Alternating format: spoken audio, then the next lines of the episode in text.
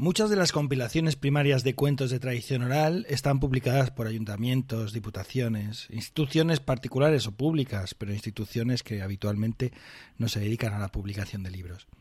Por eso, estos libros suelen resultar difíciles de conseguir. Sin embargo, hay algunas editoriales que apuestan por el cuento como protagonista de muchas de sus colecciones, o incluso de todas ellas, bueno, o de algunas de ellas. Es más, incluso hay editoriales que apuestan por publicar libros teóricos y de reflexión sobre el arte y oficio de contar cuentos. Hoy, en Iberoamérica de Cuento, hablaremos de ellas, de las editoriales de cuento.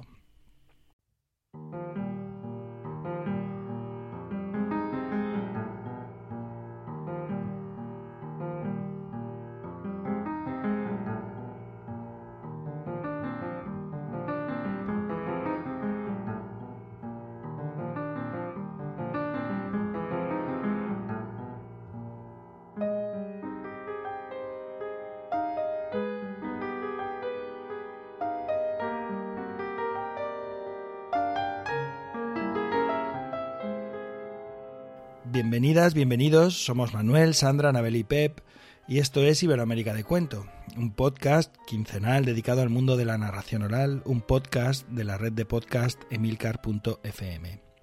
Hoy, en nuestro capítulo número 63, vamos a hablar de editoriales de cuento. Pero antes, como es habitual, pasamos a saludar a los compañeros, a las compañeras. ¿Qué tal amigas? ¿Qué tal amigo? ¿Cómo estáis? Hola a todas o, a todos o a todes. Bien, aquí en Huesca vamos tirando entre alergias, trabajo y esas cosas con la garganta un poco regulera, con que espero que llegue, llegue para, para todo el programa. Pero bueno, contenta, ¿eh? Contenta de estar aquí con vosotros. Sí, porque lo ha, presentado de una manera muy buena. Qué mal, buenas qué noches, mal. Buenos días, buenas tardes, lo que sea en el momento en el que están escuchando esto nuestros oyentes. Nada, encantado de volver a encontrarnos y disfrutar de, de hablar de esto que tanto nos gusta, que son los cuentos y en este caso de editoriales. Y lo mismo acá desde Buenos Aires, bueno, con la voz un poco tomada en este momento, así que se ve que estoy contagiada de Sandra, pero con mucha felicidad de estar aquí. Aquí está el invierno, está llegando ya el, el frío anunciándose, así que alergias compartidas a más allá de las diferencias de los hemisferios. Pero bueno, para hablar siempre hay lugar y más para estos temas, así que bien Pep por haber planteado este eje. Oye, eh, antes de empezar, Anabel, ¿qué tal ha ido la Feria del Libro, el encuentro de narradores y narradoras? Que para quienes, quienes nos oyen desde hace tiempo saben que es un evento importante allá en América. Cuéntanos un Pues poquito. ha estado fabuloso, hemos tenido más de 600 personas inscriptas, no solamente de toda la Argentina, sino también de otros países que han venido, con invitados internacionales que nos han hecho muy felices, como volver a recibirla a la Caro Rueda. Eh, han venido Andrés y Nicole, así que digo, esto fue como sentir una, un casi un reencuentro del podcast parcialmente, ¿no? Y bueno, poder hablar de gente linda que conocemos Qué en bueno, común y de, qué y de este espacio. Y sí, también se vino el Waiki, el Waiki Villegas desde Perú, y una narradora que viene haciendo un trabajo bilingüe con quichua, con quechua, para decirlo bien, eh, que se llama Yesenia Montes y que en realidad trabaja publicando. Así que esto de editoriales le interesaría muchísimo. Pero bueno, más allá de eso, fue una fiesta y, una alegría, y estoy un poco con el cerebro quemado, pero va a funcionar igual. Bueno, pues nada, eh, vamos con el tema. Como en el capítulo anterior hablamos de la colección de Afanasiev y nos entretuvimos tanto, hemos pensado que quizás sería una buena oportunidad dedicar un capítulo así más genérico, no a colecciones en particular, sino a editoriales que publican libros de cuentos. En este caso, vamos a hacer un capítulo dedicado a libros de cuentos de tradición oral, pero eh, próximamente haremos uno dedicado a libros de cuentos literarios también, que es material narrativo para muchos compañeros y compañeras. Lo cierto es que a veces hay editoriales que publican puntualmente libros que acaban convertidos en títulos de referencia para cuentistas. Pienso en libros como El Círculo de los Mentirosos, en Lumen, ¿no? que tiene incluso un segundo volumen, que, porque, claro, visto el tirón del primero, ¿no? de Jean-Claude Carrier. O La Ciencia de Contar Historias, un libro que ha salido recientemente, por lo menos acá en España, publicado por la editorial Capitán Swing, que es eh, un libro absolutamente magnífico y deslumbrante. O la colección del Palacio de los Cuentos, una colección de referencia que se publicó en Círculo de Lectores hace muchos años y que eh, anda comprándose y recomprándose entre los compañeros, las compañeras en, las, en las plataformas de venta de segunda mano, ¿no? Pero además de estas cosas que ocurren puntualmente, ¿no? y de colecciones o de algún título de interés, hay otras editoriales especializadas, cuyo catálogo al completo está dedicado al mundo del cuento contado. Editoriales que tienen importantes colecciones de cuentos en su catálogo y que además tienen, eh, bueno, pues también incluso libros de teoría de reflexión. O editoriales que se limitan a publicar colecciones notables, importantes, de referencia eh, en alguna de sus colecciones o en varias de sus colecciones. Y de esas editoriales, pues es de lo que vamos a hablar hoy. Y para empezar, porque ya sabes lo que, lo que dicen, que el burro delante para que no se espante. Para empezar, si os parece bien, vamos a, comenzar con Palabras del Candil, que es una editorial eh, que nace en 2005, fundada por cuatro personas, Lourdes, eh, eh, Chus, vamos, eh, María Jesús, Alfredo y, quien está hablando somos cuatro amigos que un día nos juntamos y, decidimos hacer una editorial como si eso fuera una cosa muy sencilla, una editorial dedicada al mundo de la narración oral, así en general. enseguida vimos que el capital era... Desde este lado del mundo decimos bravo, bravo, bravo, porque es referencia.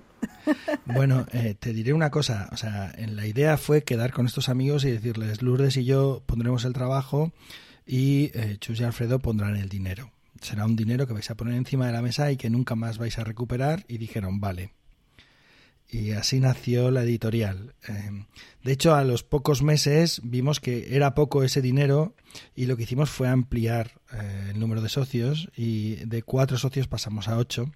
Y en la actualidad los dueños de Palas del Candid, además de estos cuatro que os he mencionado, pues está María G, mi, mi, mi compañera de vida, eh, está otra María Jesús, tenemos tres María Jesús en la editorial y están Pablo Albo y Félix Albo. O sea, en total somos ocho socios, dueños de la editorial, pero como insisto, unos son socios capitalistas que pusieron el dinero y otros somos los que vamos trabajando y tirando de las colecciones. ¿no? Contamos con, muchas, con muchos colaboradores externos y con gente que nos echa una mano, eh, sobre todo asesorándonos en algunas de las colecciones. Por ejemplo, la colección Tierra Oral, que es una colección dedicada al cuento, al cuento de tradición oral, la dirijo yo, pero no la dirijo yo solo, sino que José Manuel Pedrosa me echa una mano desde el principio y siempre que hay alguna colección que es interesante para publicar, pues primero pasa por sus, por sus ojos y por su valoración, ¿no?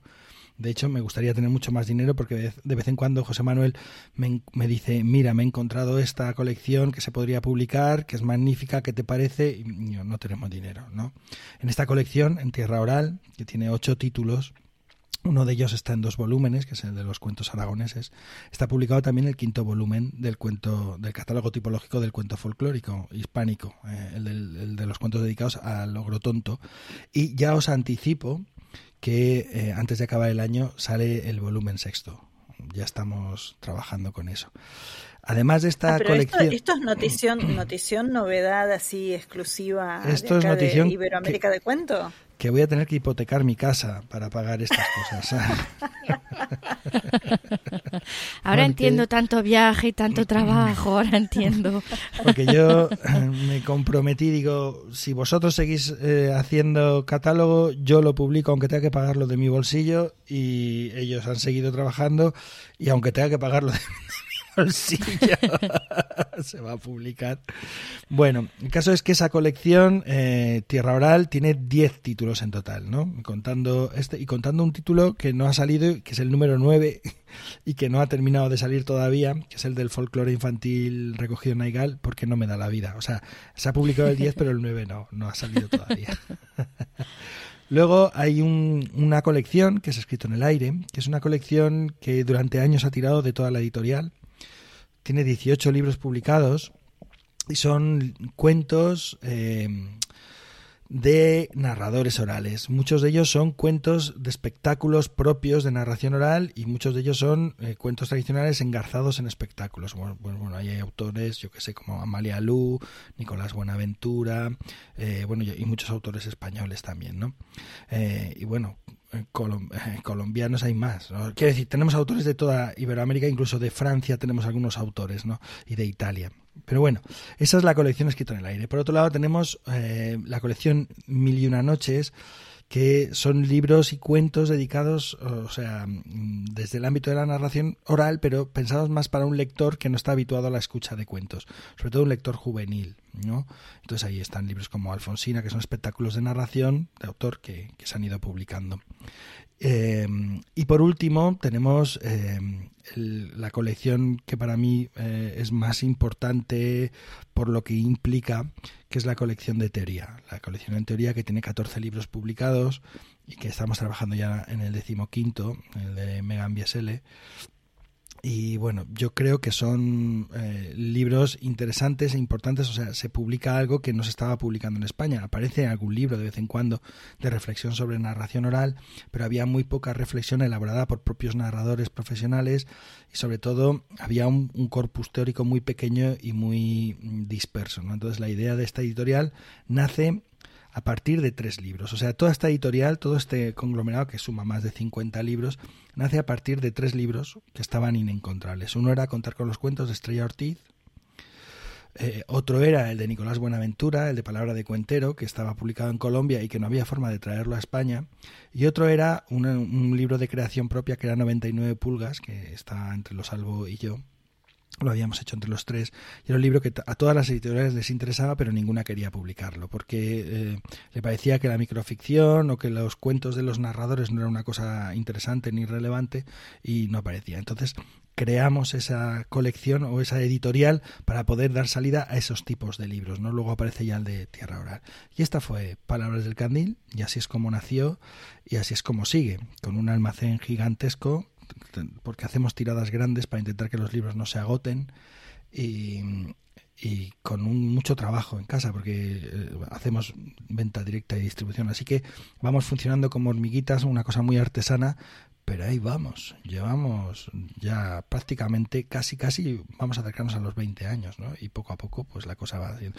Y pagamos a todos nuestros autores en enero todos los derechos de autor. Esto quiero que se sepa. Aunque se venda un único libro, ese, eh, eso sale en enero todas las ventas. El 15 de enero está todo liquidado. Así que me siento muy feliz y orgulloso por eso. Bueno, es que tenés motivo para sentirse feliz y orgulloso. Ya eso que estás diciendo del final es un colofón que no se ve en todas las editoriales, ¿no? Bueno, yo podría hablar de experiencias muy chungas al respecto, sí. ya no es que cobren a primeros de años, que cobren. Hay muchos ya, solo con, cobrar se darían contentos, vamos, fuera septiembre, octubre, noviembre. Sí, de hecho, eh, De hecho, prácticamente casi todos, o sea, más de dos tercios han cobrado todos los derechos antes de que los libros se vendan muchas veces vamos como por adelantado, sí. Y claro, son libros que luego muchas veces no se venden todos, no se cubre toda la tirada, pero en fin, ahí están los libros y van saliendo despacito cuando, cuando se van pidiendo. En fin, es una editorial muy especializada para un lector, una lectora muy concreta y bueno, pues que no tengamos superventas, pues ¿qué le vamos a hacer? Hombre, hay libros como el catálogo tipológico que siempre tienes una idea de que se va a vender más. Y no ocurre, no ocurre porque no hay una maquinaria detrás, porque nosotros nos dedicamos a contar cuentos. Entonces no, no, me da, a mí no me da la vida, no tengo una persona contratada para que vaya haciendo distribución, venta por librerías, moviéndose para un lado para otro, moviendo todas las redes, mm, publicidad. Entonces, bueno, pues eh, los libros están y van llegando y cuando llegan e interesan a la gente, pues se van vendiendo. Y esta es, esta es la vida de Palas del Candil. Creo que, creo Creo que en Francia hay una editorial en, eh, vinculada a la Maison du Comte, Sevilla Rue, que publica también libros así con este formato también de espectáculos de narración, eh, de reflexión. Creo, creo, ¿eh? porque no sé si es una cosa. Yo tengo varios números de o varios ejemplares de libros de Pepito Mateo, por ejemplo, publicados en esta editorial, pero no sé si es algo como mucho más amplio. Y no sé si conocéis alguna otra editorial así a fondo, mm, por lo menos en España o en Europa, porque en América sí que hay alguna cosa, pero quizás más adelante lo podemos, lo podemos tocar. ¿eh? Mm, Manuel, Yo lo cierto es que no, no conozco y he estado intentando buscar eh, la editorial que me decías de Maison Ducont y sí que la casa sale como referencia y toda la actividad que hacen, pero no, he conseguido encontrar libros vinculados a, a, ellos. Sí que es verdad que Pepito Mateo tiene publicado en Francia, pero no, no he sabido dar con, con la editorial. Mm. Bueno. ¿Y Anabel, tú has visto alguna cosita? Bueno, más que nada de acá de este lado de América. O sea, no al estilo y con el nivel de compromiso que tiene Palabras del Candil. Vamos a aclararlo ya de una porque es para mí un caso paradigmático. Pero, por ejemplo, hace unos años cuando Mayra Navarro vino a Buenos Aires nos compartió una serie de libros que estaban publicados por una editorial cubana llamada Babieca eh, que una de las cosas que habían hecho era dedicarse a, por lo menos tres libros de los que ella trajo, eran específicamente sobre narración oral y sobre el acto y el arte de narrar y la reflexión, eh, cosa que digo, comparando con una de las colecciones de ustedes, incluso habían logrado traducir textos clásicos de narración oral de Estados Unidos y de otros autores de habla inglesa al castellano. Eh, hemos compartido, bueno, yo he compartido alguno en algún momento en el, en el Telegram, en la lista de Telegram, porque justamente ella nos los dejó en digital. Pero esta Babieca Editores no solamente publicó eso, sino que también publicó algunos estudios de distintos narradores orales cubanos y los armó en un compilado. Que eso es tal vez lo que vos ves más acá. Eh, no, no es una editorial específicamente, sino, eh, digamos, impulsos más desde las organizaciones. El SINOCH, por ejemplo, que es el, el Centro de Narradores Orales de Chile, que cada vez que hacen un encuentro publican. Eh, en la Feria del Libro mismo, cada cinco años se hacía una edición publicada de textos, de las ponencias, de las presentaciones, pero así de esa manera, en habla hispana, excepto Babieca, hablando sobre narración oral, no encontré. Quiere, no quiere decir que no haya, quiere decir simplemente que no encontré. Sí en el mundo de habla inglesa. En el mundo de habla inglesa en Estados Unidos hay una editorial que es Parkhurst Brothers, si quieren después se los deletreo porque es medio difícil de pronunciar, pero bueno, es Park como parque, P-A-R-K, H-U-R-S-T Parkhurst Brothers. Ellos son una editorial que se dedica especialmente a publicar de narración oral. Y cuando ellos tienen la, la sección de storytelling, es desde compilaciones de cuentos de narradores eh, cuentos muchos de tradición oral que justamente han compilado, pero también tenés libros de teoría.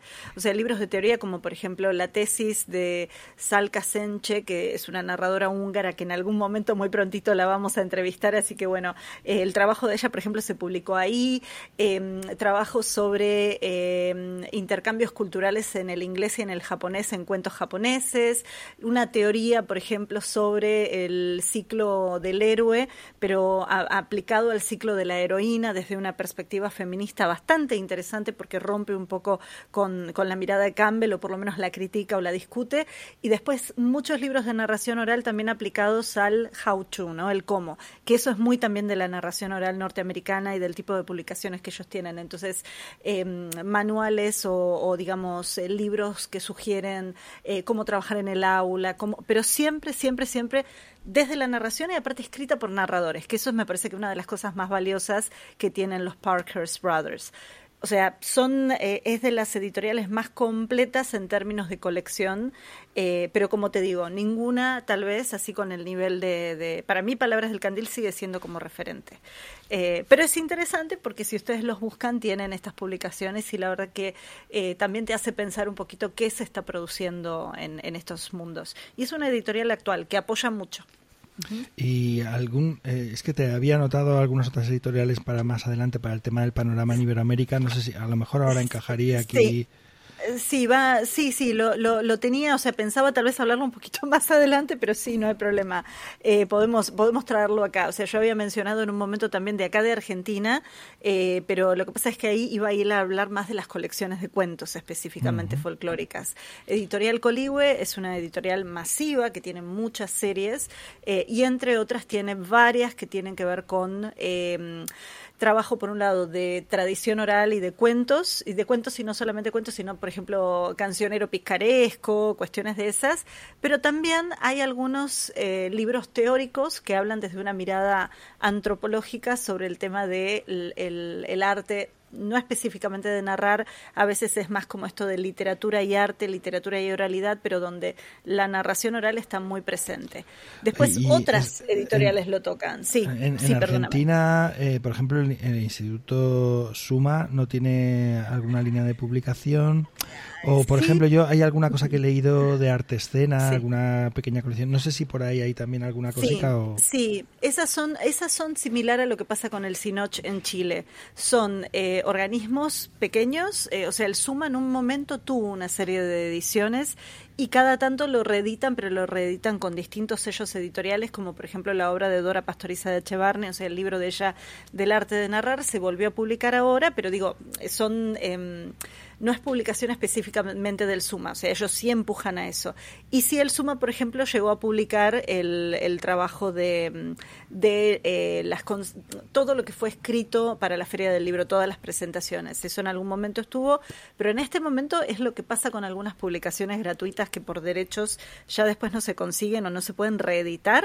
Bueno, son joyas, hay que buscarlas o tenés que matar a alguien y secuestrarle la biblioteca para poder quedarte con alguno de esos materiales Igual, por suerte, sí están accesibles en algunas librerías. Sí puedo sumar, como vos decís, sí, em, la, editorial de artes escénicas, que es la que dirige Claudio Pancera, fue una de las contemporáneas que también empezó a publicar eh, algunos textos y algunos sellos vinculados a esto. O sea, todavía está publicando, ahora está trabajando mucho también con el tema de arte terapia, pero narración oral también es uno de los ejes que, tomó y que está. O sea, son títulos que, aparecen. Pero como te digo, son pequeños pequeñas, muy pequeñas colecciones, que igual uno apunta a eso. Y después ya otras editoriales que han recibido títulos de narradores orales que han publicado aquí, como Ana Padovani publicando en Pay 2, por ejemplo, o algunas eh, narradoras santafesinas publicando en editoriales locales, que para nosotros también son joyas de esto, de la experiencia o de una reflexión de narración, pero sin que sea una gran colección, sino que tal vez es un título único. Em, que de eso también podríamos en algún momento hablar específicamente.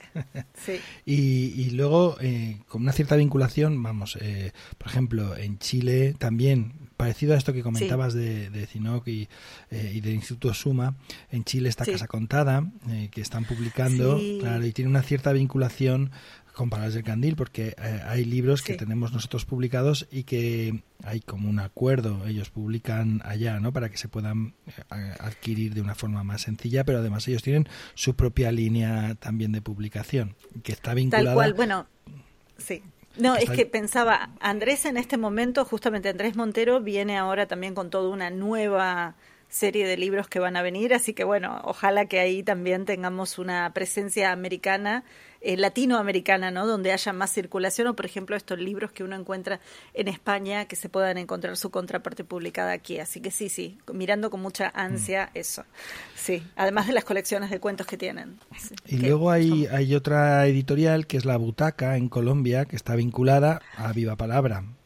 Eh, ah, el festival, claro, entre flores y cuentos. Entonces ellos ahí en Viva Palabra tienen una pequeña colección también que van sacando algunos textos. Y bueno, es importante, ellos tienen la revista, esta revista que tiene como 60, o, perdón, 30 números publicados, no sé si anual o semestral, entonces tiene como mucho artículo, mucha información y, mucha reflexión eh, también de la, del ámbito de la narración oral. Esto, así como el panorama en iberoamericano, seguramente hay alguno, alguna que se nos escape por lo menos que se me escape a mí. Sí, a ver, Anabel. Sí, pensaba que justamente revistas no busqué, busqué más libros, pero justo revistas viene editando hace muchos años ahí en México el, ay, ¿cómo se llama? El Conde, eh, que es un, ay, que todo el mundo le dice el Conde, este narrador mexicano tan conocido de Ciudad de México. Bueno, ya me va a venir el nombre de él, pero él hace años que viene publicando una revista que tiene que ver con eh, narración oral, tradiciones orales mexicanas y algo de antropología, porque él también Germán es Argueta. Ahí está, Germán, Germán. A ver, me sale el conde porque, bueno, es, es, un personaje, pero... Y él viene publicando, eh, ya no sé cuántos números tiene, tiene más de 60, si mal no recuerdo. O sea, un trabajo de muchos años y, bastante sostenido. Pero la verdad que no consideré la revista de él simplemente porque estaba mirando libros. O sea, no me entró dentro del, del esquema.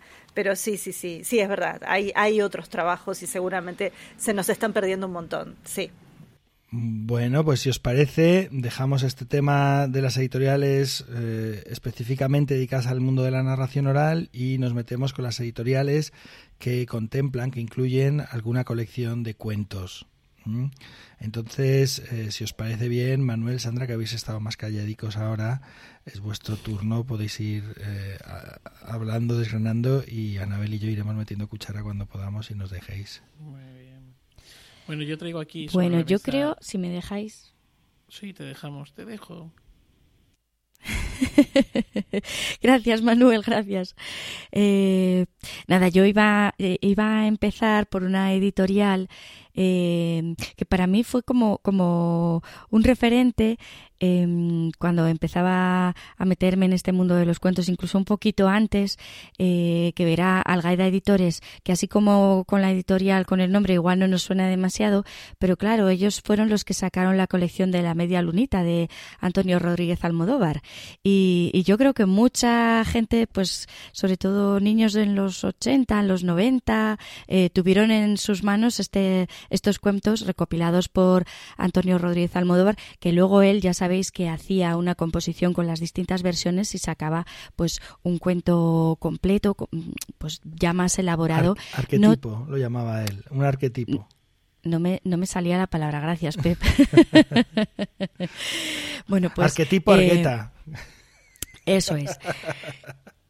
Entonces, eh, yo quería empezar por esta porque realmente Algaida pues era, era una editorial que estaba más vinculada más, sobre todo a maestros, al mundo educativo, pero que apostó por este cuento tradicional, además sin ninguna cortapisa. O sea, él mandaba el arquetipo, el arquetipo además sin contemplaciones, o sea, tal cual como él creía que era el cuento tradicional con esos finales tan bárbaros y aquí no se limpiaba nada. Entonces, yo creo que en primer lugar teníamos que, nombrarlos a ellos porque eran, han sido y siguen siendo un, referente todavía con esa magnífica colección de la media lunita.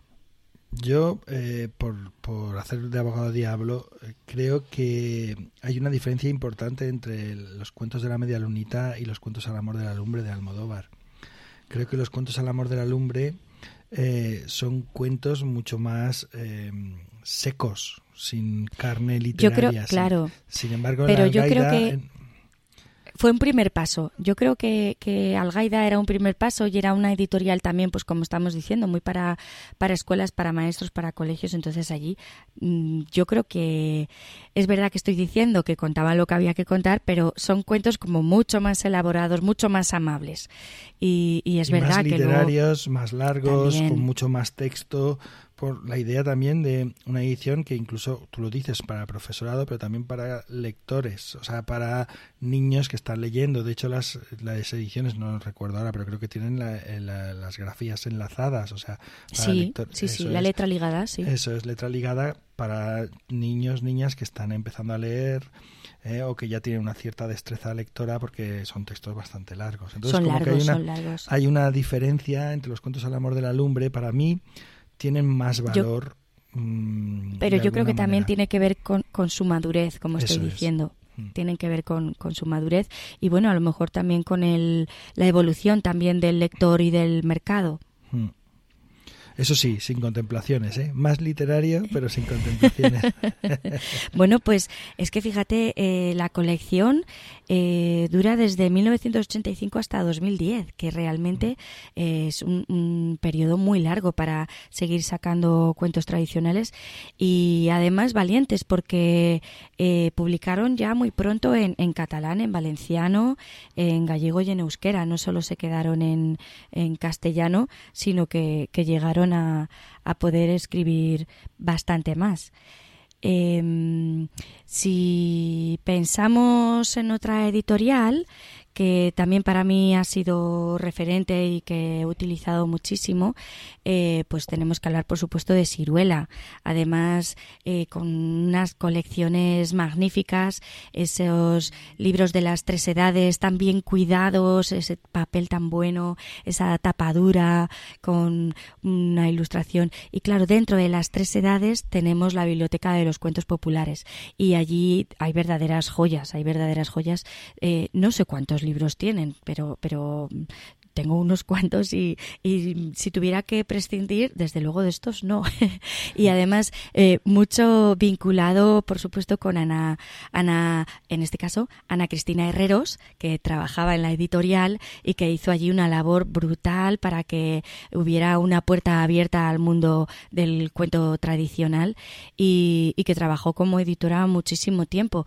También encontramos eh, libros publicados con su nombre, como los cuentos de la Madre Muerte o el de los cuentos del Mediterráneo, pero hay verdaderas joyas en, en, esta, en esta colección. Tenemos, por ejemplo, los cuentos populares gitanos españoles, o bueno, y no solo, no solo de España ni solo europeas, sino que tenemos también africanos, japoneses, eh, bueno, tenemos también, por ejemplo, eh, marroquíes, hay de un montón, o el de las tierras altas escocesas también y con muy buena calidad yo creo y muy bien trabajados los textos. Vale. Eh, hay algunas otras editoriales, eh, por ejemplo, Olañeta, eh, que os sonará porque yo la tengo de alguna forma asociada a Miraguano también, ¿no? Esas dos editoriales eh, quizás porque llevan mucho tiempo. Asociadas, asociadas porque de repente tienen como alguna alianza o algún tipo de. O, simple por, por, la forma. Por el Una asociación mía personal, en el sentido de que llevan mucho tiempo publicando de una manera muy discreta. Eh, y de pronto cuando un día te topas con dos o tres títulos de Olañeta y dices, pero ¿qué está pasando aquí? Si hay una colección, ¿no? Y empiezas a mirar el catálogo y te das cuenta de que tiene un montón de títulos de libros mm, publicados eh, de colecciones de cuentos y no solamente de cuentos, o sea, tiene un montón de materiales eh, interesantes relacionados con todo lo que nosotros trabajábamos, ¿no? Y igual que Olañeta, eh, la editorial Miraguano, sobre todo en su colección, creo que son libros de los malos tiempos, o no recuerdo ahora mismo el título, tiene un montón de títulos publicados de libros, además de colecciones de cuentos que son insólitas en el sentido de que no son tan habituales. Por ejemplo, si tú quieres buscar libros de los pueblos eh, originarios de Norteamérica, de los indios de Norteamérica, eh, tendrás que ir a Olañeta o tendrás que ir a Miraguano. Eh, no, es muy raro que encuentres estas colecciones en alguna otra editorial, ¿no? Y te encuentras libros, yo qué sé, como los Hataka, eh, de, pronto eso está en Orañeta, ¿no? cuentos muy antiguos, de, cosas insólitas a veces. Y pues menos mal que existen estas editoriales que publican cosas que no parece interesar a, muchas otras editoriales y que para quienes nos dedicamos a los cuentos contados es material eh, valiosísimo. Valiosísimo, además, porque no solo. Hoy, perdón. no, no, Sandra, sí, sí, valiosísimos tanto por el trabajo que hacen eh, acercándonos ese tipo de cuentos y esas tradiciones, sino también por todo el material fotográfico que se puede apreciar eh, y un poco también explicación de la cultura, porque yo cuando descubrí estos libros aluciné mucho, porque claro, sí que controlamos algunas tribus y bueno, pues eh, arapajos, yo qué sé, lo más básico, pero yo me quedé sorprendidísima de, de la riqueza cultural que había del indio americano y de lo desconocidos que por lo menos eran para mí, yo no sé para el resto, pero para mí eh, desconocidísimos. Bueno, pues lo que vamos a ver es, vamos a preguntarle a Manuel eh, mm, que nos opina él, porque está ahí callado, discreto, en un rinconcillo, para que nos cuente qué piensa él de Olañeta y de Miraguano. Pues la verdad es que estoy de acuerdo con lo que habéis estado comentando. Son dos editoriales que van ahí muy discretamente, que van, son como pequeñas pulguitas que van dejando de vez en cuando y, bueno, pues que son textos también ya que empiezan a ser difíciles de, conseguir. Pero por lo demás, vamos, a, me sumo a vuestros comentarios. Oye, yo quería hablar de... Dime, dime, perdona, perdona. No, sí, ¿y algunas otras editoriales que conozcas de este tipo? Sí, bueno, más que de este tipo, así pequeñitas, pequeñitas, pero que tienen un buen fondo, eh, quería hablar de dos, de dos eh, vamos a empezar, si os parece bien, por las malas compañías. La editorial de las malas compañías, que, que estoy seguro de que conocéis bastante bien eh, vosotros tres. Lo bueno que tiene esta editorial, bueno, tiene muchas cosas buenas, ¿no? Pero es una editorial en la que detrás, igual que pasa con Palabras del Candil, pues está Ana Cristina Herreros, Ana Griot para el mundo de los, de los cuentos. Ella es narradora oral, en este podcast ya la hemos entrevistado en alguna que otra ocasión y bueno, pues decidió crear esta editorial con, pues como con muchos con muchos objetivos, ¿no?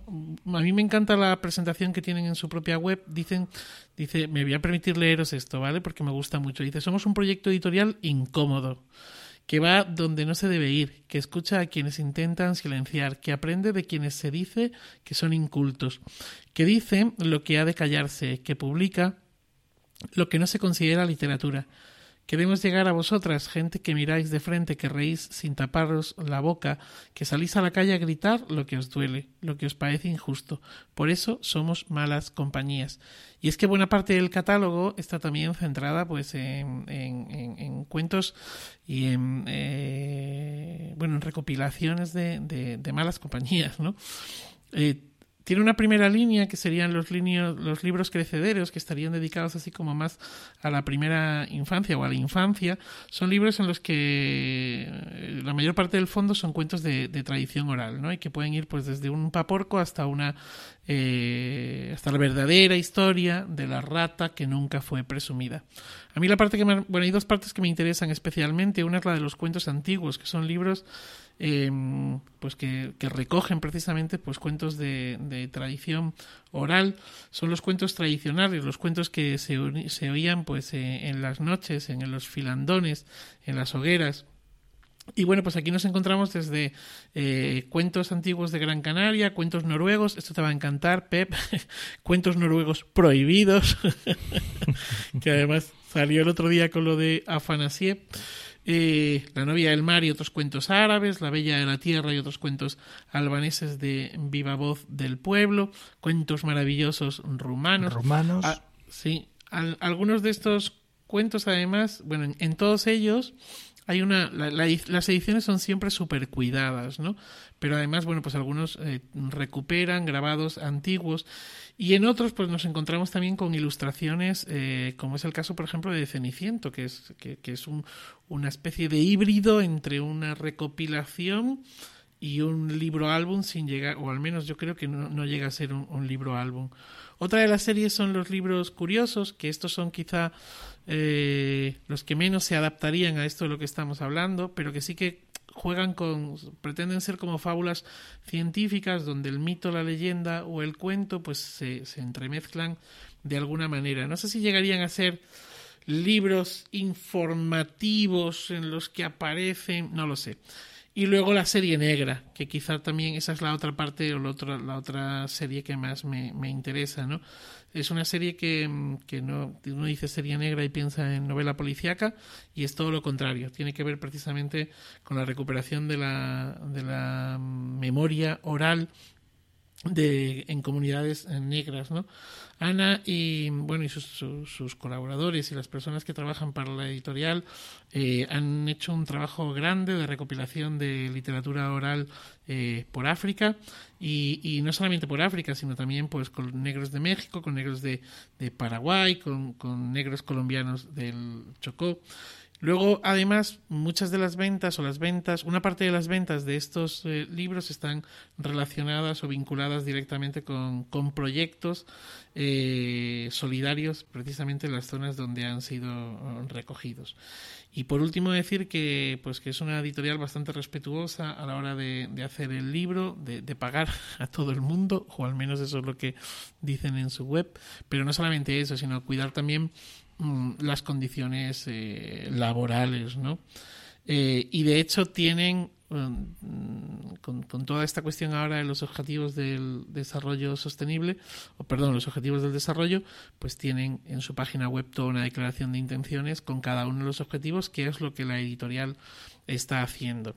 Supongo que la conocéis de sobra si queréis hacer alguna aportación, porque es absolutamente maravillosa. Yo creo que la, serie negra y sobre todo los cuentos antiguos son mis colecciones predilectas y, estoy terminando los maravillosos rumanos ahora mismo porque la semana que viene me lo llevo a la radio y, creo que me he leído todo de las malas compañías, todo lo que está publicado. Estaba escuchando y digo, yo creo que lo he leído todo. No se puede decir mucho eso de todas las editoriales, ¿no? Una editorial que a lo mejor tiene dos libros, vale pero es que realmente es un trabajo magnífico. También es un trabajo magnífico Palabras del Candil, ¿eh? quiero decir, pero... y te lo has leído todo. Decir, pero, pero Las malas compañeras me parece que es un trabajo magnífico y además que está muy bien cuidado y que está hecho con gente que sabe hacer libros y cuidar todas las calidades. O sea, bueno, ya hemos hablado de esto. Ana es una persona muy sabia, muy inteligente y que hace cosas muy bien hechas muy bien eh, hechas y devolviendo además, no solo, no solo quedándose para la editorial, sino eso, toda la vinculación que luego tiene con, con los territorios donde, donde ha estado entrevistando, trabajando o intentando que sean las mujeres de la zona las que luego cosan para ella esos libros. Eh, hay, hay, unos proyectos realmente preciosos. Me parece un, un proyecto realmente valiente, muy valiente. Joder, y además los libros son magníficos, de verdad. y una eh, calidad, Los libros, eh, los cuentos albaneses, los cuentos rumanos. Yo estoy mm. fascinado con los cuentos rumanos, ¿no? Pero es que también los, los cuentos... A mí los del Sahara me encantaron. Los, nórdicos, O sea, es increíble. Dices, pues que son libros maravillosos. Así que, compañeros y compañeras, comprad y leed esos libros. O sea, comprarlos está bien, sí. Pero también leedlos porque de verdad es que son magníficos. Y si los compráis y nos los regaláis, también está bien. Yo ya los tengo, ya los he comprado, a mí no me los regaléis. yo desde este lado, desde este lado del mundo acepto. Yo también, yo también tengo unos yo, yo acepto donaciones. Piensen que acá en Argentina hay libros que no llegan, así que acepto donaciones, son todas bienvenidas.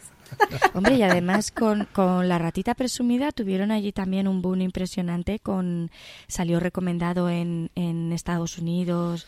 Eh, ha, sido un. Bueno, es que es un libro seleccionado. Una pasada, sí fue un libro muy, muy señalado por su valor. O sea, es que encima eso, Ana, te queremos y te odiamos, como Catulo. Ay, no, solo la queremos.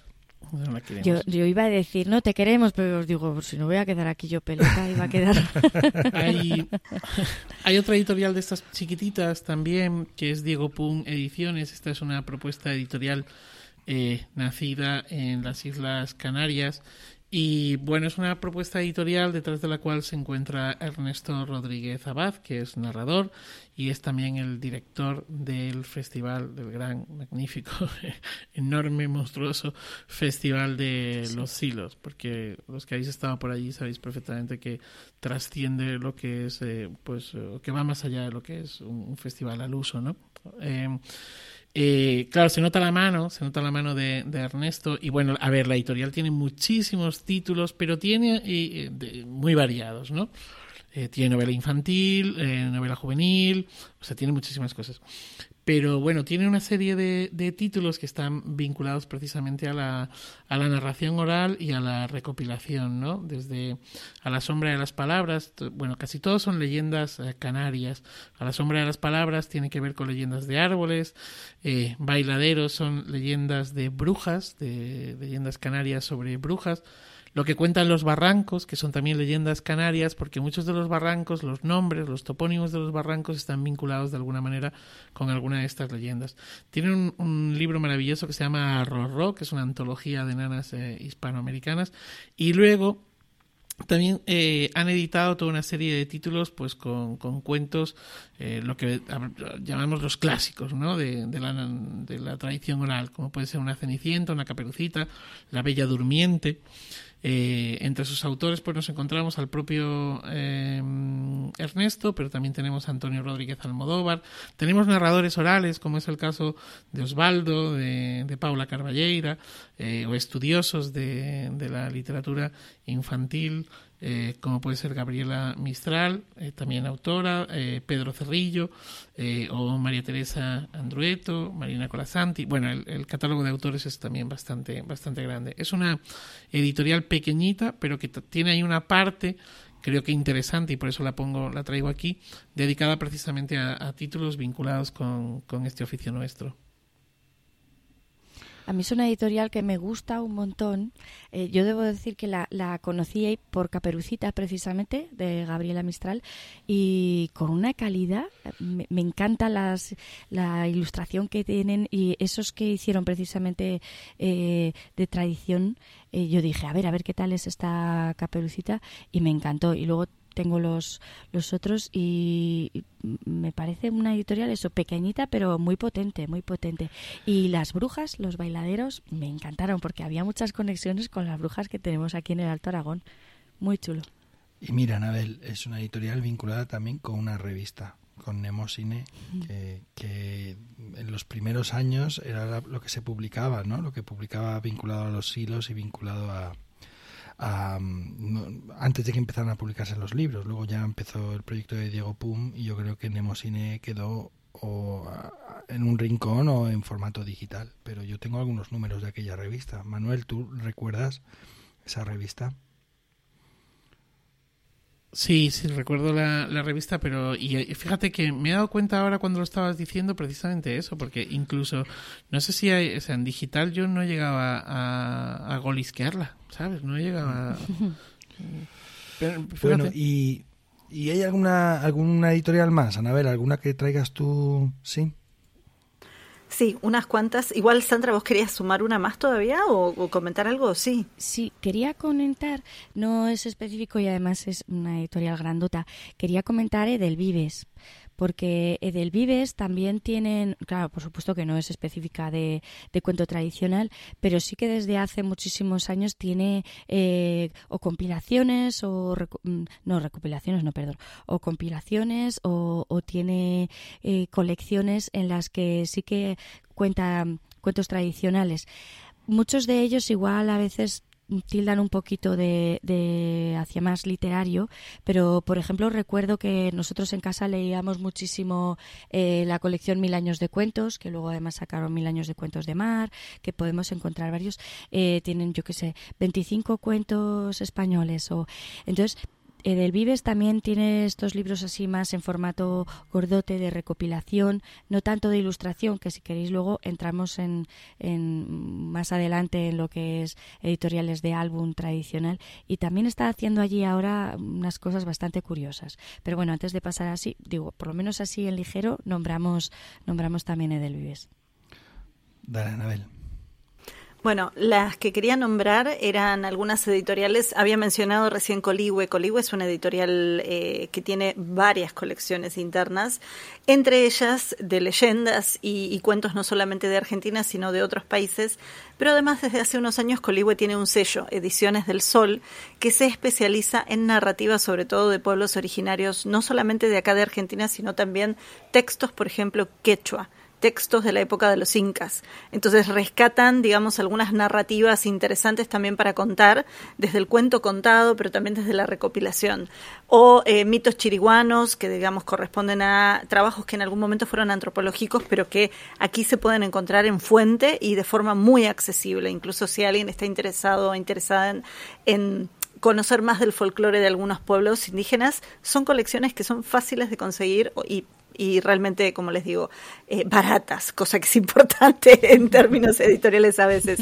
Y hace muy poquito, hace muy poquito en el museo donde trabajo vino un, em, un eh, especialista en comunicación, pero que trabaja en una asociación civil en la provincia de Córdoba, que es una provincia que muchos años ha negado su pasado indígena. Digo, ellos dicen, no, no, acá ya no queda población. Y sin embargo, vienen haciendo trabajo de recopilación y entrevista a personas locales trabajos audiovisuales, pero también volcaron algo de ese trabajo de entrevista y recopilación a libros que se llaman Relatos del Viento. Relatos del Viento es el nombre de la asociación civil, pero además es el nombre de las recopilaciones y son cuentos que, así, de estos de tradición oral, bien, bien que uno encontraría en los de Berta Vidal de Batini, por ejemplo, pero contados por gente que vive, ah, digo, gente que todavía está viva y que un poco el trabajo que hace Sandra, ¿no? En esto de encontrarse todavía con, con la localidad y aparte de la localidad en, esta época actual. Me pareció interesante traerlo. Y después, dos colecciones importantes internacionales que sí me parecía que era bueno traer para, esta conversación. Es, por un lado, em, hay una editorial, eh, no sé si es norteamericana o inglesa, pero que se llama Pantheon Books, que ellos tienen eh, toda una serie que se llama The Pantheon Fairy Tale and Folklore Library. Y lo que hace es junta colecciones desde, por ejemplo, los de Moe y Absbjörsen o, por ejemplo, los de Afanasiev, pero también la colección de cuentos latinoamericanos que en algún momento vos comentaste que habías encontrado una traducción al español.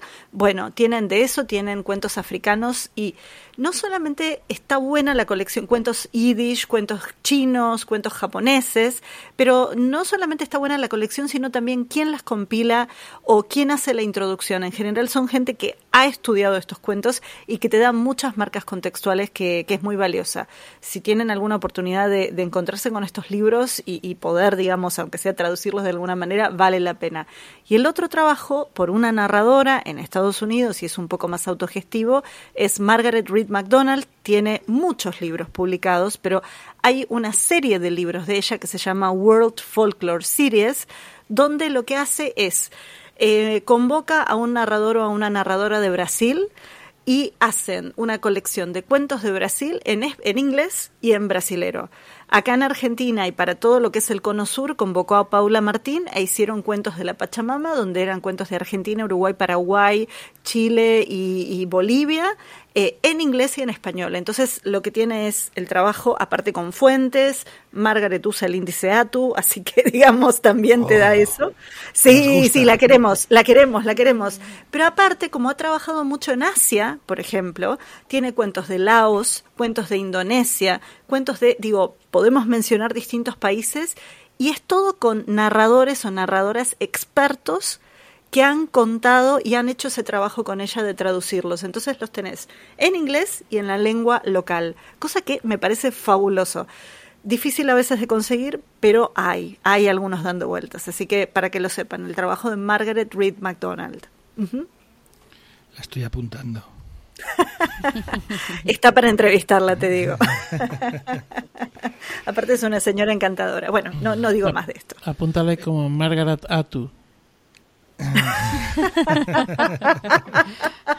Por cierto, la Margaret bueno, ella como es... no es la de...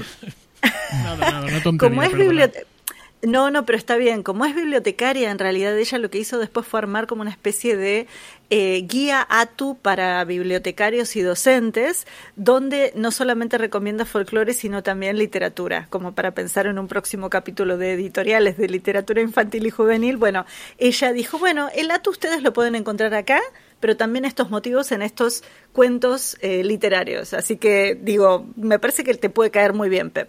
Sí, me está cayendo muy bien. Oye, eh, ¿les parece? Para ir terminando el capítulo, vamos a dedicar un rinconcito a los álbumes. Eh, lo ha citado Sandra así como de pasada ha salido algo como Algaida, ¿no? Y los cuentos de la media lunita, eh, ha salido algún sello también como del Vives, vinculado a la literatura infantil también. Em, eh, tenemos algunas editoriales de álbumes que o que específicamente, vamos, o que mayoritariamente publican álbum en los que la narración oral y el cuento tradicional también tienen una, una importante presencia. Entonces no sé si Manuel, Sandra, si Anabel, si pensé que me, pensé que, me lo estabas dejando en bandeja cuando has empezado a repetir lo de oque, oque, oque, digo pues oco, oco, ocuo, ocuo. Bueno, tenemos dos editoriales gallegas muy potentes que son Calandraca y, y Ocuo, ¿no? Oco. Eh, trabajan el, el libro álbum y, y bueno, pues lo bueno, a ver, es que yo no soy imparcial en esto, porque en el trabajo que hacemos Carmen y yo en Legolas, pues trabajamos mucho con el libro álbum, ¿no? Entonces, tanto una editorial como otra son, son, son el formato que tienen, la manera de presentar las historias y demás, son siempre como muy contables, ¿no? En nuestro repertorio, pues hay bastante material de, de estas dos eh, editoriales. En el caso de Oku, pues tienen eh, varios eh, libros relacionados con el cuento de tradición.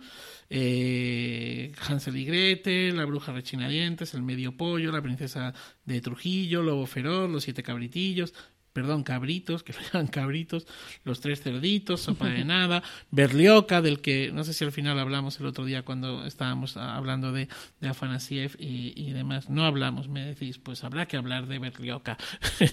bueno, en definitiva, que tienen ahí toda una parte. También es una editorial en la que eh, hay mucho eh, contador de cuentos, mucho narrador oral que ha escrito para esta editorial, ¿no? Pep, tú tienes y algunos libros publicados con esta editorial. Y bueno y en general creo que hay una parte sustancial de su catálogo que está vinculada a, este oficio no bueno más que a este oficio a, narradoras y narradores. Sí vamos eh, yo creo recordar que tengo seis títulos con ellos y no debo ser de los que más libros tienen publicados con Oco ¿eh? Eh, pero hay muchos compañeros. Bueno igual pasa eh, lo que pasa que no es tan general, pero por ejemplo en A Buen Paso, estaba acordándome ahora, pues Arjona, Juan Arjona y Pablo Albo también tienen varios títulos ahí, ¿no?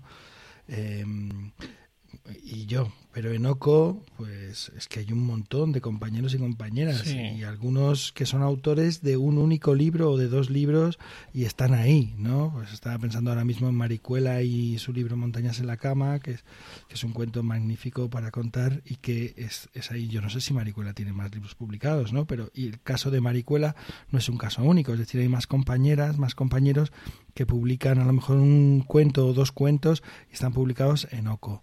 Eh, que es una editorial que tiene unos libros con un formato muy oral, muy oral, ¿no? Entonces, es que es lo que iba a decir, que no, mm. que no solo es que publique tradición oral, sino que, porque tiene adaptaciones buenísimas de cuentos tradicionales, sino que el estilo un poco en general de, de sus libros, o igual últimamente no tanto, pero el estilo general es, es, muy oral lo que tú dices, Pepe. Son cuentos que son fáciles de contar, que tienen esas estructuras que suenan a, tradición oral, tienen esas repeticiones. Yo he de decir que estos libros de Oco los utilizo un montón con los clubs de lectura infantiles, sobre todo ahora, final de curso, que es cuando salimos a contar cuentos. Eh, muchos niños y niñas eligen, eligen estos cuentos. Yo suelo llevarles y enseño y, y suelen elegir. Y tienen, tienen la oralidad que es que los tocas y, ya cuenta solo el, libro. Es una maravilla, es una maravilla. Sí, es verdad, es que son muy orales. Por, por eso decía yo antes, ¿no? Que, soy un poco imparcial. Igual que pasa con Calandraca. por cierto, por cierto, no es por nada, antes de que empieces con Calandraca, perdón, estuve con ellos en el, en el premio de álbum ilustrado de, de Fuengirola y siguen buscando narradores que escriban. O sea que si por allí alguno tenéis esa pinta, Manuel, ¿Tú, tienes algo publicado? A mí es que no me deja mi madre. No te deja tu madre, me cachis. No, ya lo sabéis. Bueno, pues, pues si te animas, si te animas, o, los narradores que nos oigan, que lo sepan, que lo sepan, que siguen buscando narradores que escriban. Mm. Que, mm, quería hablaros también de Calandraca, que es de sobra conocida, pero para mí tiene dos colecciones, o tiene una colección, bueno, tiene tres colecciones. dos que estaría más en la línea de lo que nosotros estamos hablando aquí, ¿no? Que es, eh, bueno, en realidad la colección se llama Libros para Soñar, lo que pasa es que esta se divide luego en dos, que son los cuentos de tradición y los clásicos contemporáneos. Los de tradición, pues tenemos ahí ese Conejo Blanco, que es una versión chulísima de, de la cabra montesina eh, pues su caperucita, los chivos chivones, el patito feo, la ratita presumida, garbancito, bueno, un largo etcétera, ¿no? Y luego tiene esos clásicos contemporáneos que llaman ellos, que también son, bueno, pues yo creo que eh, obras que todo el mundo debería de tener eh, en su biblioteca. pues las obras de Maurice Sendak, de Arnold Lovell, de Tommy Ungerer, de Janos, Leo Leoni, Roberto Inocente, Inocenti, perdón, eh, de Rodari, Anthony Brown, Eric eh, y el Mati, quiere decir que tiene ahí, pues eso, esos clasicazos que, que son una absoluta maravilla. Y decía que hay como una tercera rama, que son muy contables, la prueba, prueba de ello pueden dar las maestras de infantil, que es de la cuna a la luna, que bueno, pues al frente de todo eso está el amigo eh, Antonio Rubio y las ilustraciones de, que lo acompañan de, de Oscar Villán y que son una absoluta maravilla. Eh, bueno, hay algún título que yo lo veo así un poco más, más eh, por los pelos, pero, pero en general son una absoluta maravilla. No sé si queréis añadir algo más sobre esto. En Calandraca, el, sí, el que hay que recomendar y que todo el mundo tiene que tener en casa es el de Siete Llaves de Cuento, que es una joya, una joya de Antonio Rubio que, que, a mí me encanta. Entonces, ese, ese el primero, luego ya los demás, pero... Lo que pasa es que cuando yo digo que todo el mundo tiene que tener, me refiero más a una buena biblioteca. ¿Por qué no hablas de sin, sin Cabeza, Sandra? Que es una editorial que conoces muy bien. Ya que hemos empezado, ya que hemos em, empezado con una editorial mm, de gente del podcast, acabemos con una editorial de gente del podcast. Me parece que hacemos publicidad nuestra, pero bueno, pero estamos hablando de este tema y sería un poco absurdo eh, no citar a sin cabeza, como sería un poco absurdo no citar a Palabras del Candil, ¿no? es un pero al revés, es un trabajo, es un trabajo valioso. Que lo haga la gente del podcast no quiere decir que no sea valioso, quiere decir que justo nos juntamos. Dice que no tiene editorial, pero bueno.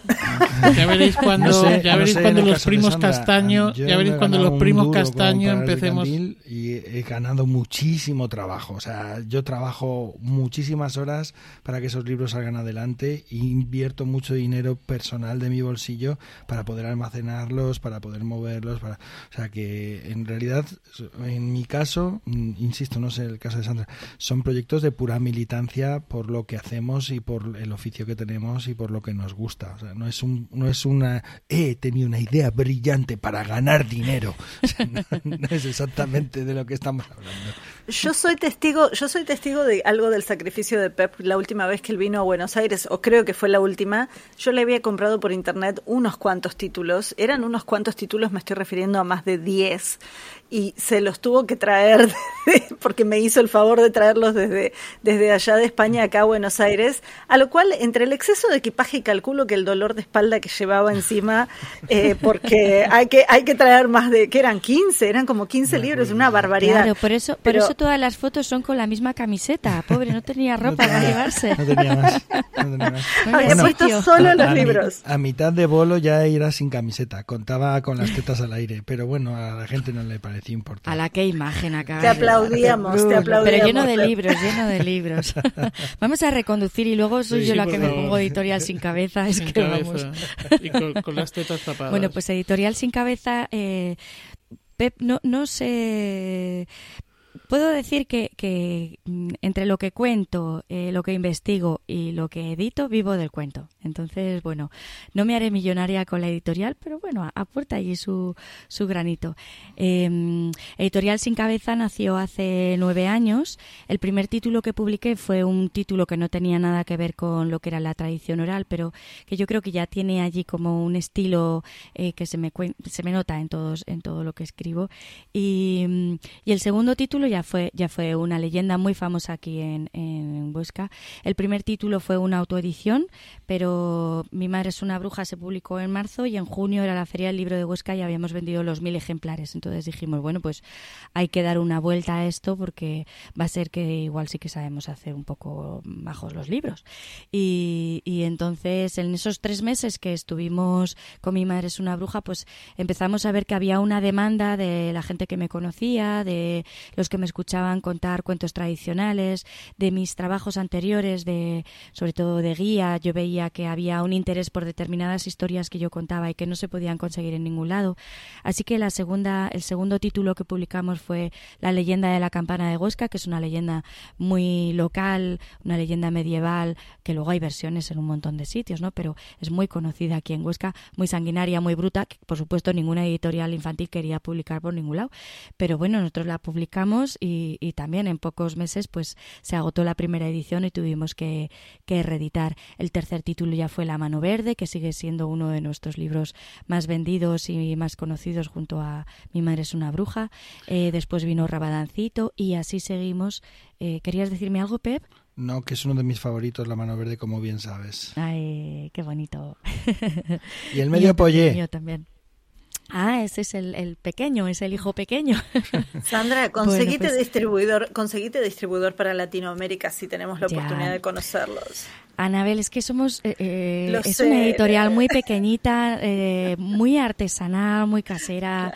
Eh, somos muy conocidos aquí en Aragón y, la verdad es que estoy muy orgullosa de la editorial porque somos referente en escuelas hasta el punto de que en las oposiciones de magisterio ahora ya en las últimas y en las anteriores ya hay parte del temario que está dedicado a la tradición oral y nuestros libros están ahí hasta el punto de que claro luego me encuentro encuentro con amigas que están de presidentas o que están en, en los tribunales y dices, estoy de la mano verde hasta las narices y venga allí. Aitana y la abuela también es un libro que es conocido en todas las escuelas infantiles y en, en, en toda la etapa infantil, en muchos coles aquí en, en Aragón. Se hacen unos proyectos preciosos que sirven de excusa además para luego recoger tradición oral en las familias. Y bueno, pues de 22 títulos que llevamos publicados hasta ahora, pues la mitad son de, son de tradición oral. Son cuentos sobre todo que, que yo cuento, que eh, o bien he recogido yo o han estado recogidos aquí en trabajos de campo que se han hecho aquí en, en, en el Alto Aragón, casi todos, o en Aragón, y que, bueno, la gente me los oye contar, me los oye contar y yo pongo la oreja. Y cuando ya te lo piden más de 20 veces, dices, ay, Sandra, venga, saca dinero de donde sea que esté que publicarlo. Publicamos muy poquito, ¿eh? porque en realidad publicamos dos o tres libros para cada año. Eh, eh, lo que sí que tenemos muchas reediciones, que esto no se cuenta, eh, pero la gente saca, saca, saca, saca libro y luego en, en, dos años los libros desaparecen. Nosotros el primer libro fue, como digo, Mi madre es una bruja y seguimos reeditándolo. Llevamos, eh, estamos ya en la séptima edición, llevamos más de 11.000 libros de, esta, de este título y La mano verde va por la cuarta, Rabadancito va por la tercera. Entonces son libros de tradición oral que yo creo que que no mueren en un año, sino que se quedan y, y lo bonito sobre todo es que ahora encontramos cosas preciosas como que un cuento que a mí me contaron en Panticosa, como por ejemplo el rabadancito, eh, yo lo cuento, lo paso a papel y ahora hay niños que se lo saben de memoria y lo cuentan. Entonces es como devolver a la oralidad ese, ese trabajo a través del libro que han estado oyendo días y días.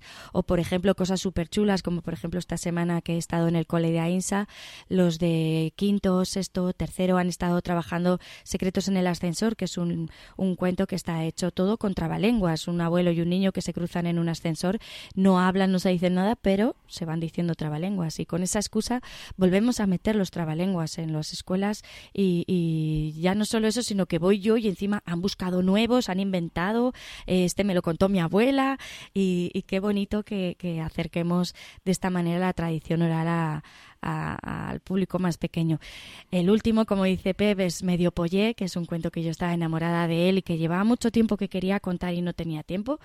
La pandemia me dio el tiempo de poder prepararlo, ya que estábamos todos parados en casa, pues cuando ya la cabeza se asentó y estuve tranquila, pues lo preparé para contar. Llevo dos años contándolo, lo he contado muchísimo y la gente estaba alucinada, o sea, queremos ese cuento. Y luego me he encontrado gente mayor diciendo, hacía igual 40 o 50 años que no lo oía, me lo de pequeño y estoy recogiendo pues eh, unas versiones súper bonitas de este medio pollo, con que la verdad es que la editorial, bueno, pues es pequeñita, llegamos a donde llegamos, pero, pero da momentos realmente gratificantes. Y a lo mejor, pues yo que sé, en Sevilla es difícil conseguirlo, pero escribir, escribir la editorial. No tenemos distribuidor, pero lo mandamos donde haga falta. Argentina ya hablaremos, Anabel. Me parece perfecto. Si va Pep otra vez, te mando también de los míos. pero ahí, ahí vamos a tener problemas. No, no, no le vamos a hacer yo ya eso. Soy no le un vamos a hombre hacer mayor y, y ya no puedo llevar tanto peso. No, no. Igual piensen ustedes que en unos meses voy a estar allá por España muy poquito tiempo, pero bueno, de última veo cómo hago. Eh, y dejaré todo el equipaje, dejaré Vente todo yo. con las maletas vacías Sí, y sí, con un sí, montón sí, de algo amigos que traigan las maletas vacías. Sí, o veré cuánto me cuesta el correo mandarlo, no sé, no sé, algo haré, pero digo, no, no me puedo ir de España sin muchos de los libros de ustedes. Y una cosa que solo quería decir, que no es de editoriales actuales, pero así como para sumarle, pensaba en esta influencia de la editorial tuya, Sandra, y yo me crié con libros que eran de mi mamá de una editorial que acá funcionó muy poquitos años en Argentina que se llamó Codex, que lo que hizo fue reimprimir una colección de cuentos del mundo eh, que era de todas partes, sobre todo mucho cuento maravilloso, mucho cuento clásico, que originalmente era italiana con ilustraciones italianas. Aquí se reimprime en español, en los años 60 se vendía por fascículos que la gente iba comprando y después se armaban los libros y eran 10 tomos. Y de esos 10 tomos perdimos algunos en mudanzas, pero yo me crié con el libro, con olor a humedad, pero con los cuentos esos que estaban ahí. Y mm, todavía en la actualidad mucha gente de mi generación y de la generación de mi mamá los recuerda con mucho amor. Y es más, son un bien difícil de conseguir, pero que nos tiramos encima cuando los vemos. Y yo pensaba en el trabajo de ustedes como editores, como este trabajo que tiene que ver con la oralidad y el traer el cuento y el impacto a futuro esos libros tal vez que van a estar desgastados, eh, tal vez con olor a humedad o con marcas o sin hojas o rayados o escritos porque los niños obviamente siempre los escriben, pero que van a ser la marca que nos van a quedar a nosotros en la memoria. Pues hay, hay anécdotas súper bonitas porque, claro, ahora me encuentro niñas y niños que ya, ya son adolescentes grandes y a lo mejor ven Rabadancito o ven La Mano Verde y me dicen, ¡ay! Este cuento era mi favorito cuando era pequeña. Y claro, ahora los ves con 17 años, pero a lo mejor entonces yo qué sé, tenía 9, 8 o 7. Y dices, ¡ay, qué cosa más bonita! Y luego nos pasó otra cosa muy bonita el año pasado en Zaragoza, en la Feria del Libro. Llegó una niña que se habían mudado de casa y entonces los que se habían ido de la, los inquilinos anteriores habían dejado una caja con libros porque se iban a otro país y no se podían llevar. Y entonces eh, dejaron eh, un libro que era eh, precisamente La mano verde. Y estaba la dedicatoria que yo había dejado a esa niña cuando compraron La mano verde. Y entonces ahora me la traía la niña de la casa nueva y me decía, es que nos dijeron que estos libros eran sus favoritos, pero dejaron una cartita. Y eran sus favoritos, pero no se los podían llevar y buscaban nuevos niños. Y dice, pero a mí me, me gustaría que me lo dedicaras porque también me gusta mucho. Y yo, ay, por favor, qué cosa más bonita que una niña ya crecida se vaya a otro país, no se pueda llevar los libros, pero yo decía, soy Toy Story en cuentos. no, pero me gusta esa idea de devolución, que en realidad es un poco lo que explica por qué hacemos, me incluyo también estas editoriales porque tenemos un oficio que nos da mucho, eh, tenemos unos materiales narrativos que son absolutos tesoros y nos damos cuenta de que es algo que hay que, digamos, de alguna forma preservar, compartir, lanzar, continuar, ¿no? Mm, ser parte de esa cadena, ¿no? En fin. no lo he dicho, pero, pero tenemos, eh, ya sé que, que, Ana Griot lo escribe muy bien y lo explica muy bien, pero la filosofía de Sin Cabeza también es eh, eh, kilómetro cero, que todo lo que produzcamos también, pues somos pequeños y nos movemos aquí, pues lo que nosotros produzcamos que se quede aquí. Imprimimos primero en Barbastro, ahora en Huesca. Eh, eh, los ilustradores que buscamos siempre intento que sean de aquí. Solo hay un ilustrador que no es de aquí, pero es que este es vasco y hace lo que le da la gana. Y, y el resto son todos de aquí. por supuesto, papel respetuoso, ecológico. O sea, se hace un, trabajo, yo creo que cuando somos tan pequeños, que, puedes estar muy encima de... No es un producto, es que es mucho más, es, es increíble. Y, pagamos muy bien a los ilustradores, que esto es una tristeza en el mundo editorial. Eh, los ilustradores de verdad que cobran poquísimo y nosotros intentamos siempre pagar un poco más, que, sabemos que no es demasiado, pero, pero que ayuda a que ellos puedan seguir eh, en este mundo viviendo de sus ilustraciones, porque el mundo de los ilustradores es realmente complicado. Bueno, pues si os parece, vamos a ir terminando después de este cierre estupendo. Eh, y nos vamos a despedir eh, sin despedirnos de Manuel, porque Manuel hace un ratito que se nos ha caído en el mundo virtual. No sabemos exactamente eh, en qué pantalla estará, en qué lugar andará enredado, en qué videojuego de pronto. cuento. Yo creo que ha dicho Berlioca y, se ha quedado. Se, fue a buscar, se fue, algún, se fue a buscar algún libro en la biblioteca y quedó atrapado por ese libro. Entonces, si os parece, Sandra, Anabel, nos vamos despidiendo y voy a ir cerrando el capítulo.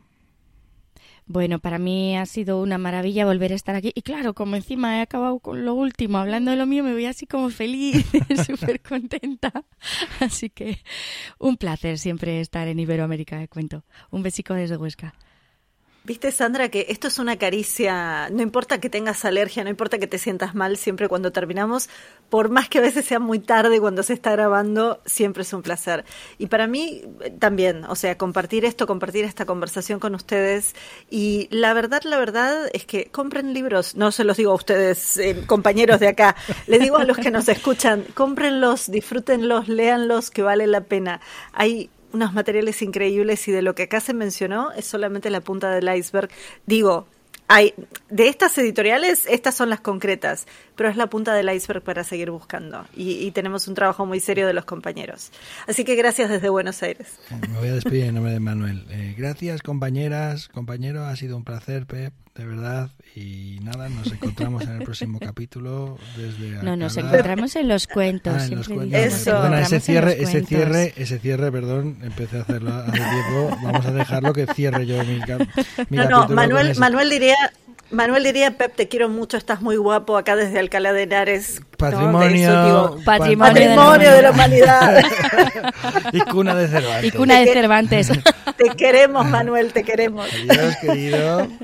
Os recordamos que esto es Iberoamérica de Cuento, un podcast quincenal dedicado al mundo de la narración oral en Iberoamérica, realizado por Manuel Castaño desde Alcalá de Henares o desde las profundidades de las tripas de Internet, por Sandra Araguás desde Huesca, por Anabel Castaño desde Buenos Aires y por Pep Bruno desde Igal, quien ha tenido el privilegio de coordinar este sexagésimo tercer capítulo del podcast. También os recordamos que Iberoamérica de Cuento forma parte de la red de podcast de emilcar.fm y que podéis consultar y comentar todos nuestros contenidos en las plataformas más importantes de podcasting y en emilcar.fm barra de cuento, donde tenéis acceso a nuestras cuentas en Twitter y en Facebook. Gracias, J, por tu trabajo detrás de los micrófonos. Gracias, Joan, hermanito, por la música. Y gracias a vosotras, a vosotros, por escucharnos, acompañarnos y dar sentido a esto que hacemos. Y ya sabéis, el, el podcast acaba, pero nos encontramos en los cuentos.